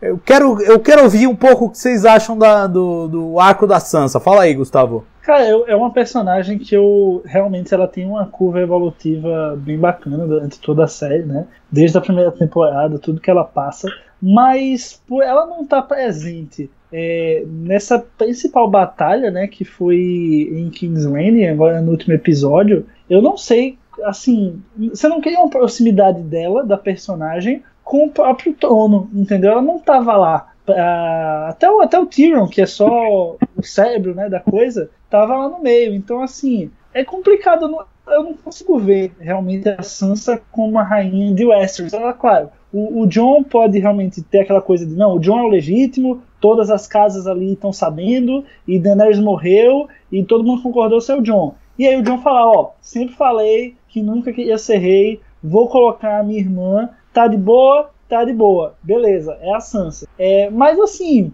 eu não. É, assim, se for para escolher, eu não quero esse final, não. Não vejo a Sansa, apesar da evolução dela, não vejo ela como, como uma rainha, assim. E, e ao contrário do que o Vanido falou, cara, eu acho que, é, apesar da série, não, a gente não esperar uma coisa positiva, mas pelo menos essa questão do rei, Eu acho que tem que ser uma coisa Uhum. assim que Sim. pelo menos a maioria vai curtir, sabe? Se é aquela coisa que, Uhum. pô, o cara vai ter aquela cena meio Frank Underwood no final da segunda temporada de House of Cards, que ele entra na, na sala oval e ele Uhum. bate a mão Bate assim, ele mesa. senta é. com É. Então é que Sim. a cena vai acabar a série, vai finalizar a série e vai ser um cara que vai estar todo mundo, ou uma mulher, né? Que vai estar todo mundo gritando, tipo, yes, ele é o rei, sabe? tipo, e eu, por isso que eu acho que seria o Tyrion, entendeu? É Uhum, por isso, eu sim. acho que tem que criar essa sensação positiva, apesar de o conjunto dos acontecimentos ser uma coisa nem Uhum. tão muito feliz, nem Sim. tão muito triste. Mas essa questão do trono, velho, eu acho que isso tem que ser pelo menos positivo. Então não Uhum. acho que vai ser É. Você também concorda, Ivanildo? Pelo que, pelo que eu ouvi aí, concorda, né? É, o, o final é, realmente tem que satisfazer, né? Não precisa ser, ser necessariamente feliz ou infeliz demais, né? É, eu acho que eles vão se encaminhar para um final mesmo, essa, pelo menos essa questão do trono, agora que o Gustavo falou, realmente faz sentido. Né? É, uma escolha é, vai, ser, vai ser meio inusitada também, a gente não pode descartar essa possibilidade também, porque foi uma série que sempre se pautou pela quebra das expectativas, né? A gente esperava que os Starks iam ser os heróis e eles foram só se lascando, a gente esperava que, o- que várias coisas, que o Jon Snow fosse destruir, o que fosse o cara da profecia que ia destruir o Rei da Noite, não foi, né? Então a série sempre se pauta, se pauta por essa questão da, da quebra das expectativas, né? De repente, sei lá, pode ser o Sam que, que acaba no trono, né? Vocês iam gostar de ver o Sam no trono? Eu não consigo nem imaginar como. Não, é, é, pois é. Então, acho que a principal preocupação dos roteiristas vai ser mesmo uma coisa que vá satisfazer o público, né? Porque a gente embarcou nessa jornada por quase uma década, oito anos, né? E, e vai ser uma coisa realmente que tem que ser satisfatória, né? Por isso que, pensando nesse motivo, realmente o Tyrion seria a melhor opção, né? Todo mundo ia querer o Tyrion no trono, né? Apesar de que também tem uma ceninha, né? Que ele falava que o sonho dele, né, algumas temporadas atrás, era ter, acabar numa vi- vinícola, né? Ter uma vinícola, viver em paz, coisa e tal. Tinha essa cena que me pareceu, quando eu assisti, um pouco de preparação para um, talvez um possível desfecho dele ou um sonho que ele possa ter, não sei. Eu me lembrei dessa cena recentemente, né, pode ser que, não sei, não É o tá fora das possibilidades. Isso, é.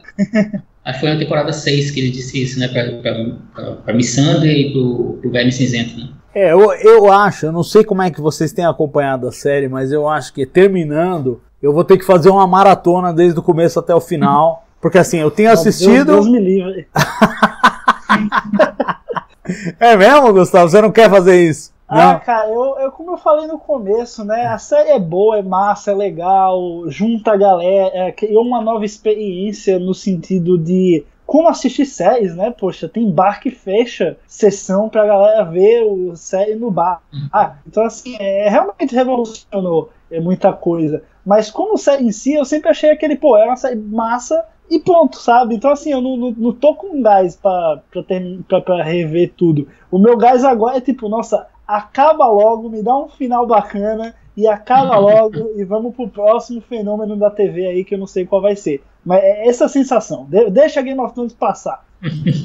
Pois é, pois é. E o pessoal aqui no chat, em algum momento, chegou a perguntar: pô, mas esse é um canal de Star Trek? O que, que isso tem a ver? Cara, isso tem a ver que é o seguinte: se eu não assistir esse episódio hoje, amanhã eu vou entrar no Facebook e vai ser uma desgraça. Vão me contar tudo que eu não queria saber ainda. Então não dá pra fugir dos fatos. A gente é um canal de Star Trek? É. A gente vai falar do Picard? Vai. A gente vai focar em Discovery? Vai. Agora, é um fenômeno da televisão, né, gente? Eu acho que a gente não pode desprezar isso. A gente até falando de Star Trek, é, Discovery tentou em algum momento, eu acho que toda série em algum momento, ela tenta emular Game of Thrones, né? E Ah, sim, Discovery sim, sim. tentou com o arco Klingon e tal, e não sei o que. Parece que eles criaram uma tendência. A pergunta que eu deixo pra vocês é o seguinte: vai deixar um vácuo? Vai deixar uma coisa tipo, ah, e agora acabou e agora ninguém sabe mais como substituir isso e vão fazer os animais fantásticos ou qualquer coisa que o valha pra tentar substituir o insubstituível. Luiz Felipe, o que, que você acha? Oi, peraí, o som falhou aqui, desculpa. É, faz uma pergunta. Oi, normal o som. Ah, se você não tá prestando atenção, eu posso perguntar pra outra pessoa, não tem problema nenhum. É falhou o som aqui. Não, não. Tô falando o seguinte, pô, você pega Game of Thrones, criou uma tendência, criou uma, uma mania, digamos assim, que assim, se eu entrar amanhã no Facebook e não, e, e não tiver assistido ao episódio, eu vou tomar spoiler na cabeça. Não tem como não tomar spoiler. É impossível. Porque é uma mania, é uma, é uma, é uma, é uma febre. Agora, sim, sim. amanhã acabou. O que, que vem depois disso? Vai, vai, vai gerar um vácuo? É, existe uma perspectiva de preencher esse espaço? Como é que você vê esse, esse buraco deixado pela ausência de Game of Thrones? Olha, de fato, viu? Acho que não tem nenhuma série atual sem, em exibição, seja TV a cabo ou streaming, que tem tanta repercussão ou tanta audiência como Game of Thrones. Uh, eu acho que foi o Gustavo que falou no início hoje aqui da gravação. É, eu acho que esse buraco vai acabar sendo culpado não já, mas daqui a algum tempo pela série do Senhor dos Anéis que a Amazon está desenvolvendo. E aí sim, eu acho que vai gerar um burburinho muito parecido com Game of Thrones. Mas até lá, de fato, eu acho que vai ter aí, vai ficar um buraco, vai ficar uma lacuna aí que ultimamente nenhuma série está ocupando a, a, outra série de destaque da HBO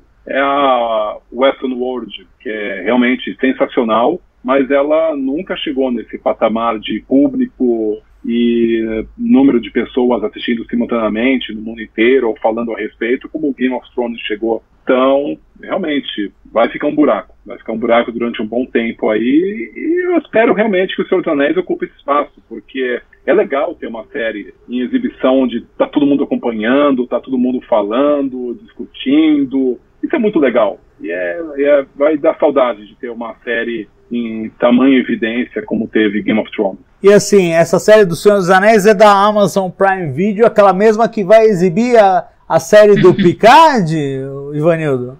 É, ela mesma. Né? Quanto a essa questão de Star Trek, bem, é, a, gente, é, a gente tem que ver que a televisão mudou, né? E Game of Thrones é uma das coisas, é um desses produtos de, da televisão que reflete a mudança pela qual ela passou, né, a, a, indústria dos seriados passou nesses últimos 20 anos, né? É, tanto é que Game of Thrones influencia assim em Star Trek, né? A gente viu Discovery, tem, é, como você mesmo falou, Salvador, tenta né, pegar lições de Game of Thrones, de narrativa longa, de, de, de, um, de um grande arco durante a temporada, né, de, um visual mais épico, né? Tudo isso né, é reflexo de, como a televisão mudou e como a gente vê. Isso é decorrência do, do, fenômeno Game of Thrones também, né? Não só dele, mas de outras séries também. Então, dizer que é, Star Trek, bem, vai se mudou por causa do, da mudança da televisão, né? Ficar fora desses fenômenos é, pode deixar a gente meio que isolado né, na, na, numa bolha, né? Na televisão não existe só Star Trek, né? E Star Trek, claro, depende do, do do mundo que existe ao redor dele na televisão. Já quanto à questão do vácuo, bem, é, vai deixar sim um vácuo, na minha opinião, né, pelo menos por um tempo. É, o próximo fenômeno desse televisivo é, vai ser provavelmente consumido de uma forma diferente né, de Game of Thrones. Eu vi vários articulistas né, da, da, imprensa dizendo que é, é o fim de uma era, coisa e tal, que no futuro vai ser meio difícil a gente ver assim, um seriado é, que passe episódios toda semana e, e, e, conquiste a atenção do público assim de maneira geral, todo mundo se reunir para assistir,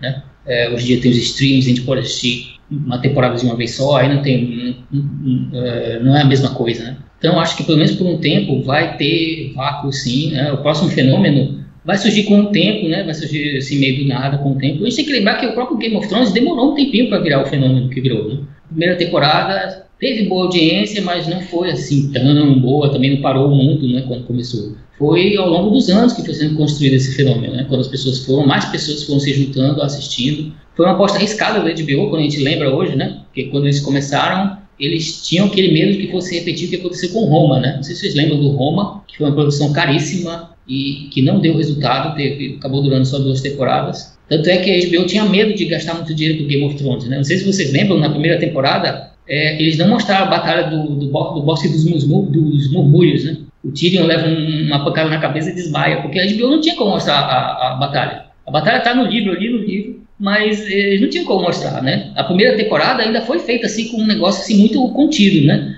Vamos investir nisso aqui, mas pode ser que não dê certo, né? Porque a HBO estava escaldada com, com o fracasso do Roma alguns anos antes, né? Então, o próximo fenômeno televisivo vai ser assim, vai surgir com os poucos, vai surgir aos poucos, vai surgir de forma meio natural também e vamos ver o que vai acontecer. Mas acho que pelo menos por enquanto vai ficar, vai deixar um vácuo, né? A gente vai ficar sentindo falta de dar uma viajada para o Westeros por um tempo. Né?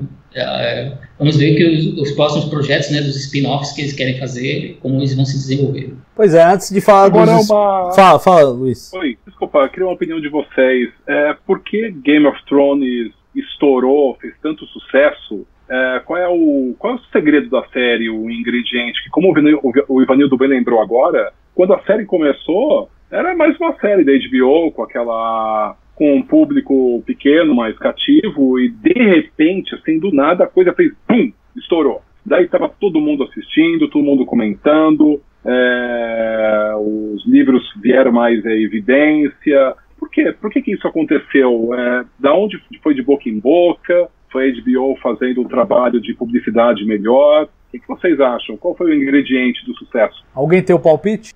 Bem, é, pode falar, Gustavo. Cara, eu acho que eu acho que tudo começou, na verdade, com a questão das grandes reviravoltas que a série tem, das quebras de expectativa. Isso faz com que, naturalmente, as pessoas comentem sobre a série é, em redes sociais e com pessoas que conhecem. Então, é, essa questão de estar tá toda hora quebrando expectativa, toda hora surpreende e toda hora faz com que a pessoa é, comente isso com alguém. Então, eu acho que começou aí, claro, é, a série foi ganhando mais visibilidade a partir disso, todo mundo queria ver qual que é esse tal de Game of Thrones, essas tão, tantas reviravoltas, né? Na época todo mundo falava, ah, não se apega a um personagem porque ele pode morrer, né? Então, pô, tinha toda essa essa, essa, esse ecossistema, assim, né? Acerca da série, aquela coisa que, nossa, é o tal do Game of Thrones, é que todo mundo fala. Então isso foi juntando mais fãs. Também é, juntando a isso, tem a questão da própria HBO, ela também passou a exibir sincronizado em outros países do mundo, não só passar uhum. na TV nos Estados Unidos, mas passar na TV na mesma hora e dia aqui no Brasil e etc. Então isso ajudou a, a, criar essa cultura de todo mundo junto, sentar para ver Game of Thrones, e a partir disso você cria um, não mais uma série, você cria um evento. Eu acho que o Vingadores Ultimato foi isso, né? Foi um evento. Uhum. E Game of Thrones é um evento a cada semana. Então acho que as coisas foram evoluindo ao ponto que Game of Thrones realmente chegou a esse patamar por conta dessa conjuntura. Não, legal. Antes de ouvir o Ivanildo, e eu quero ouvir o Ivanildo, mas antes eu quero lembrar você, se você quer disputar aí, levar o mitologia nórdica, é sua última chance, porque tá acabando a live. Então manda o um super chat lá, você vai entrar aqui, eu vou pegar aqui, vou botar o seu nome junto com esses papeizinhos que estão aqui, e nós vamos sortear ao final dessa dessa live o Mitologia Nórdica, livro do Reinaldo José Lopes, editor Abril, selo super interessante. É um livro que fala das origens perdidas de Game of Thrones, O Senhor dos Anéis e outros universos fantásticos. É bem bacana, eu recomendo. Mesmo que você não ganhe o sorteio, compre o livro porque é legal. E se você quiser participar desse sorteio, a última chance, manda um super chat aí que a gente inclui o seu nome. Agora quero ouvir o Ivanildo. Fala aí, Ivanildo. Bem, isso que o Gustavo falou é verdade mesmo, né? A, a história prendia, prendeu muito a atenção do público, né? em grande parte por causa dessas expectativas. Você ia ver a série pensando, ah, é mais uma série medieval, tem dragões, tem mortos-vivos, né? A gente já viu esse negócio. E a gente via, é, durante, ao longo dos episódios, uma surpresa atrás da outra. A gente via o, o garotinho sendo jogado do alto da, da torre no, no final do primeiro episódio, né? Que já ali já dizia, né? Não, não vai ser uma, uma série de bem contra o mal é, que a gente está acostumado, né? Não vai ser um mero Senhor dos Anéis na, na, na tela, vai ser um negócio é, diferente, né? O que é dado, claro, da, dos livros do, do, George Martin, né? Aquela história maravilhosa que que ele concebeu desde o começo. Mas também não pode esquecer que a qualidade técnica da série impressionava muito o público. A pessoa via um negócio que era no nível do cinema é, na televisão e isso chama muita atenção do público, né? Batalhas grandiosas, efeitos visuais, na maioria das vezes, muito bons, né? Teve os momentos em que o voo ali no dragão ficou, dava para ver que era o CGI meio, meio mais ou menos, né? Mas, de modo geral, os efeitos da série foram muito bons, né? Tinha aquela qualidade da produção. Isso chama a atenção do público, claro. Né? Pessoas veem negócio de qualidade de cinema toda semana na televisão, isso acaba atraindo também o público. Então, acho que foram essas duas coisas, né? A qualidade da história e a qualidade técnica da produção que ajudaram a transformar a série no fenômeno que virou. Bacana. Queria ouvir de vocês para terminar, quando é que foi que vocês foram fisgados para Game of Thrones? Quando vocês começaram a assistir? E eu já antecipo a minha resposta. Minha resposta foi assim, no começo da segunda temporada, que eu ouvi dizer, pô, a primeira temporada foi fantástica, tem toda aquela história do Ned Stark e tal, e não sei o que, quebra de expectativas, como vocês citaram, e aí eu comecei a assistir e dali não parei mais. Quero saber quando é que vocês pegaram aí a série. Luiz Felipe. Olha, eu comecei a assistir a série desde o começo, quando ela foi lançada, porque uh, me foi recomendado por um amigo que tinha lido os livros, uh, os já pelo menos publicados até aquela época, disse que valia a pena. Uh, o elenco era praticamente desconhecido naquela época, salvo o Bean, né, que já tinha feito inclusive O Senhor dos Anéis também, foi vilão do James Bond, um grande ator também, estava ali encabeçando a série. E vi o primeiro episódio, achei legal, não chamou tanta atenção, vi o segundo, o terceiro, mas aí quando me dei conta já estava acompanhando, estava curtindo. E aí quando chegou naquele penúltimo episódio da primeira temporada, quando a série mata o protagonista, eu falei, opa, tem uma coisa aqui que eu nunca vi antes. Assim, eu jamais podia conceber aquilo e fiquei curioso para saber para onde a série iria depois disso e de lá para cá não parei mais de acompanhar. Mas é como vocês colocarem, eu acho que o fato a série cativou de início muita gente pela imprevisibilidade, onde a, a gente tinha uma expectativa e de repente aquela expectativa ia para o chão imediatamente, era pisoteado e pegava de surpresa aquela coisa que realmente machucava o espectador. Então, é, esse lado masoquista dos espectadores, eu acho que realmente foi o que fez a série decolar, né? Mas eu, realmente, eu fui cativado desde o começo. Eu achei muito legal a história, curti os personagens. E de lá pra cá foi até hoje. Não, bacana. Antes de ouvir a opinião do Ivanildo e do Gustavo, eu queria registrar aqui a Laísa. Pediu, manda um abraço pra minha mãe Sueli, que tá aqui assistindo comigo sem nunca ter visto a série e não tá entendendo nada. Abraço, Sueli. Abraço, Laísa. Fala aí, Ivanildo. Bem, é, eu comecei a assistir a série depois de um tempinho já, né? Ela já estava em produção. Eu assisti a, as duas primeiras temporadas. Eu assisti a primeira em, em, em, em Blu-ray, né? Eu não, assisti, não vi na HBO. Eu disse, muito bom, realmente. Né? Assisti a segunda e a reação foi a mesma, muito bom. Agora, quando eu vi a terceira e o Casamento Vermelho, foi ali que me caiu. Porque eu já tinha o spoiler do Ned Stark, né? Quando eu assisti a primeira temporada. Então, ali eu já tinha o spoiler, né? Então eu já sabia que ele ia pro saco. a certo ponto da narrativa eu sabia que ele ia pro saco e que era a, a dinâmica da série. Né? Mas quando veio o Casamento Vermelho, ali foi o momento que eu disse, não, isso aqui é um negócio especial mesmo. Aquilo ali foi muito bem construído dramaticamente, né? E aquele impacto, foi ali que eu pensei, não, esse seriado vai entrar pra história. A partir dali, eu, eu parei de assistir em Blu-ray e comecei a assistir ao vivo mesmo na HBO uh, todo domingo, né? Quando eles passavam, né? E tá nessa, né? Anos e anos assistindo a série. É, me, deu, me, me divertiu muito a série, por isso que eu não consigo falar mal dela, né? Então, a jornada para mim conta, né? Então, é, e é isso. Eu gostei bastante da série. Nunca foi a minha série favorita, favorita do coração, nunca foi a melhor série da, da minha, que eu já assisti, mas foi um grande seriado, foi um seriado que deu momentos que, é, como eu costumo dizer aqui para os meus amigos, né? Tem coisas que só Game of Thrones fez por, faz por você né, ao longo do tempo. É isso aí. Gustavo, como é que você começou, cara? Cara, então, você, você tinha perguntado inicialmente é, como que, quando que Game of Thrones te fisgou. Pra ser sincero, cara, nunca me fisgou, né? Ah, assim, então, porra, nunca... o que você tá fazendo aqui? Vai embora, porra! ah, é se fuder. Mas é, é, porque realmente eu, eu nunca olhei pra Game of Thrones e pensei, meu Deus, que parada sensacional e disruptiva, sabe? Tipo, nossa senhora, arrancar os cabelos, meu Deus, teoria. Cara, não. A, a, parada medieval, apesar de eu gostar muito do Senhor dos Anéis, nunca foi minha praia. Eu sempre fui da, da ficção científica mesmo. Mas dito isso, é, eu realmente fui, fui fisgado, digamos assim, vamos lá, na sétima temporada, cara. Pra começar a sétima temporada, aí já tava no nível assim que todo mundo falava dessa desgraça. Aí eu falei, ah, pô, vou ter que ver esse negócio, senão eu vou. Eu, vou, eu, eu já assisti a série né? Porque eu assistia, eu lia o que a galera postava na internet. É assim que eu assistia a série já. Então, já que já tava todo mundo falando, e eu não tinha como bloquear todo mundo, falou: ah, vou ver essa série aí, entendeu? Para poder chegar na sétima temporada entendendo as coisas e ver a partir da sétima com a galera e ver a oitava também com a galera. Então foi, foi, foi eu demorei ainda para poder entrar nesse, nesse trem.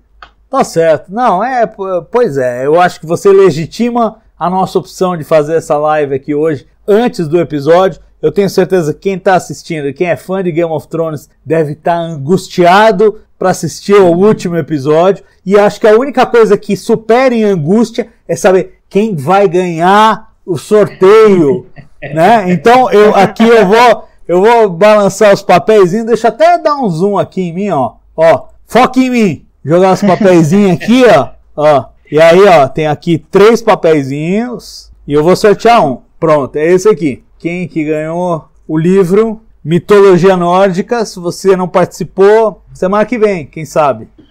É, ó, tem até rufem os tambores. Foi a Alessandra Ock que ganhou. É isso aí, no meu papelzinho aqui improvisado, rasgado. Depois eu preciso pegar o seu endereço para mandar o seu livro. Mas você ganhou aqui Mitologia Nórdica. Já pode, ó, quando acabar Game of Thrones, você vai estar tá tristonha, você lê esse livro que vai te dar os bastidores, de onde veio toda essa inspiração, toda essa história. Poxa, muito legal ter vocês aqui para esse esquenta para o último episódio. A angústia é grande, como eu disse, eu vou ter que assistir agora, porque se eu não assistir agora e deixar para amanhã, o Facebook vai estragar a experiência para mim. Então, eu espero que vocês tenham a mesma, a mesma perspectiva, possam aproveitar aí a próxima. Né? Tem um respirinho aí antes de começar o episódio, mas aí aproveitem este que é o último episódio de uma série que realmente marcou uma época. É... Considerações finais, Luiz Felipe. Considerações finais? Bom, eu espero, eu torço, eu quero ser surpreendido hoje pela produção. Assim, pelo amor de Deus, é o último episódio. Vamos sair um pouquinho da mesmice, vamos sair um pouquinho do piloto automático. E assim, HBO, você não precisa ter preocupação nenhuma de agradar ou desagradar. A série acabou, a série já tem um público monstruoso de gente assistindo, o mundo inteiro sintonizado, sabe? Não precisa mais se preocupar em agradar ou desagradar. Por favor, surpreenda hoje. Faça assim, faça ter valido a pena, por favor. e você, Ivanildo, depois desse apelo quase dramático, eu quase chorei, quase escorreu uma lágrima aqui. Não, minha, minhas considerações finais não vão ser tão dramáticas, né? Eu estou esperando que vai ser um final legal, que vai, a gente vai, vai ser um episódio que vai fazer a gente lembrar da série com carinho, né? Do decorrer dos anos que, que virão, que é isso que mais importa, né? Porque a série acaba, mas ela continua viva, né? Nas nossas memórias, nas nossas reprises, né? nos nossos Blu-rays, nossos discos. E, e, e que deixe também um, e que não é, deixe também uma expectativa para que a gente continue querendo ficar nesse universo, né? É, a gente sabe que vai ter outros projetos né, da HBO é, com o universo de Game of Thrones e que torça to e a gente torce, eu pelo menos torço, né, que termine, que sejam, que acabem sendo produtos de qualidade também. E também que a série sirva de, de, de, de, de cutucão definitivo, né, para ver se o George Martin termina os livros dele, né, porque o homem desenha devagar, né. Eu gosto dos livros, eu, eu não li todos, mas eu gosto bastante dos três primeiros, que são os que eu li. Então, é, ele terminar a versão dele também seria ótimo, né? Então vamos ver se ele consegue agora, né? E é isso, vamos lá pro episódio final e torço para que seja muito bom. É isso, e eu fico imaginando se ele não tá desmotivado a essa altura de fazer os. é, ah, já, já contaram a história, já tá bom. Já enchi o rabo de dinheiro, tá, tá tudo tranquilo. Gustavo, considerações finais, cara. Ah, e deixa eu te fazer uma pergunta pro Gustavo. A próxima grande série que vai explodir no mundo Vai ser de Star Trek ou de Star Wars? Poxa, cara, eu ia falar isso agora. Eu acho que. Vamos lá, primeira expectativa. É, eu tô feliz se o clubinho da Daenerys, de fã da Daenerys, ficar triste. Então, tá muito fácil me convencer hoje, viu, HBO? É só fazer isso.